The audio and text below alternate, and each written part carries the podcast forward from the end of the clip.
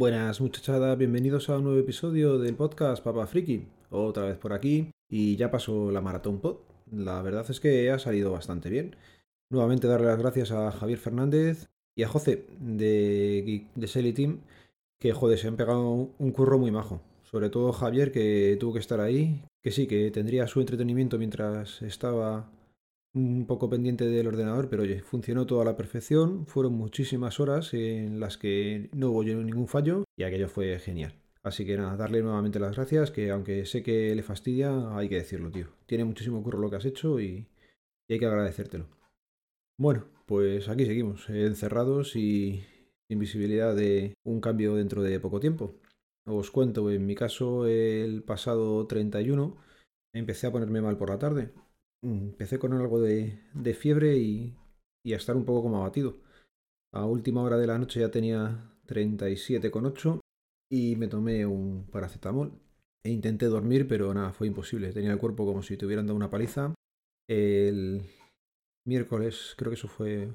el miércoles a primera hora hablé con el médico y nada, por síntomas era parecido a lo que se supone que es el coronavirus un poco leve y me dieron la baja por síntomas compatibles con él, con lo cual pues nada, pasé el miércoles completamente dormitando en la cama, no era persona y bastante fastidiado hasta que a última hora eh, devolví, no sé muy bien por qué, pero acabé devolviendo y oye, mano de santo, ya pude descansar, el cuerpo como que se relajó un poco y, y nada, a partir de entonces empecé a remontar. Miércoles noche ya pude dormir bien y el jueves ya estaba bastante, bastante recuperado y el viernes ya perfecto.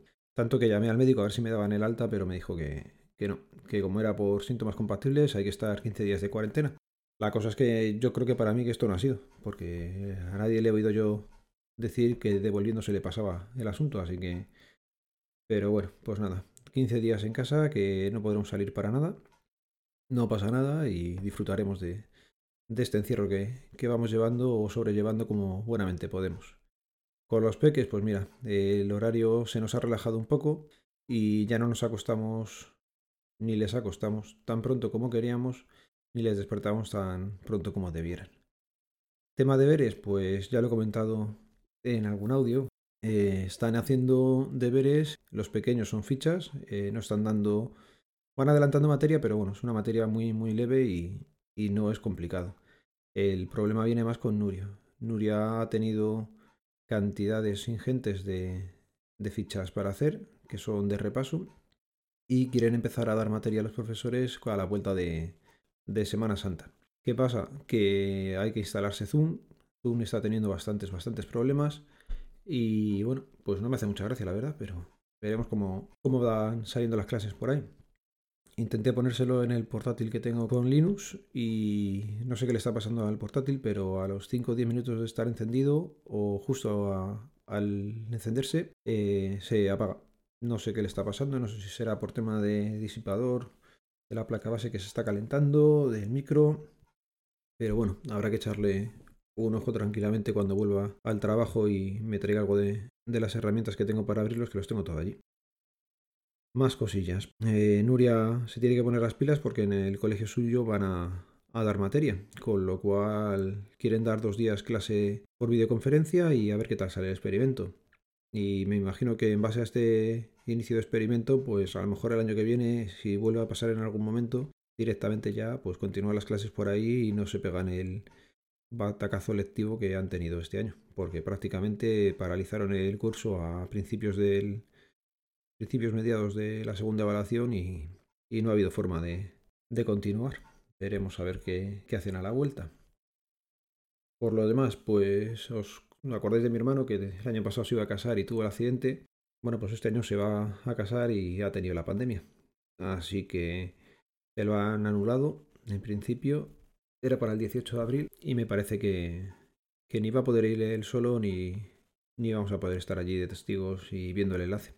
Con lo cual, pues nada, macho, ya habrá más momentos para retomar el tema y ya lo podremos celebrar.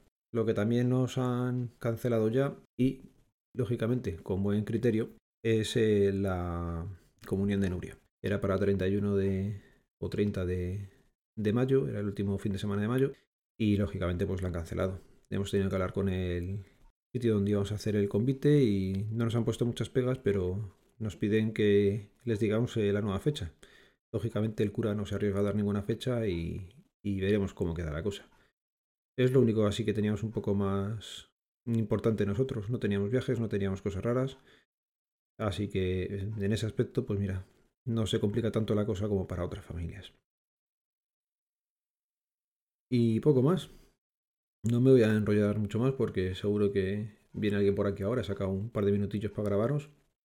Espero que estéis todos bien, que vayáis llevando dentro de lo que se pueda un poco de cordura en esta situación, porque madre mía, el que está haciendo deporte le envidio, yo no estoy haciendo nada.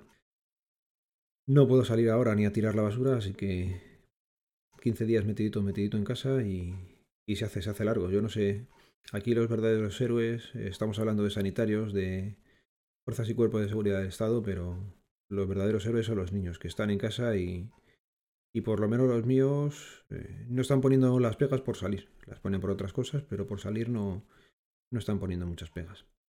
Así que nada, lo dicho, lo voy a ir dejando por aquí. Ya sabéis, en las notas del programa quedan los métodos de contacto. Y sí que se me olvida algo. Pero bueno, es lo que tiene que ya ni apunto, ni no apunto, ni nada.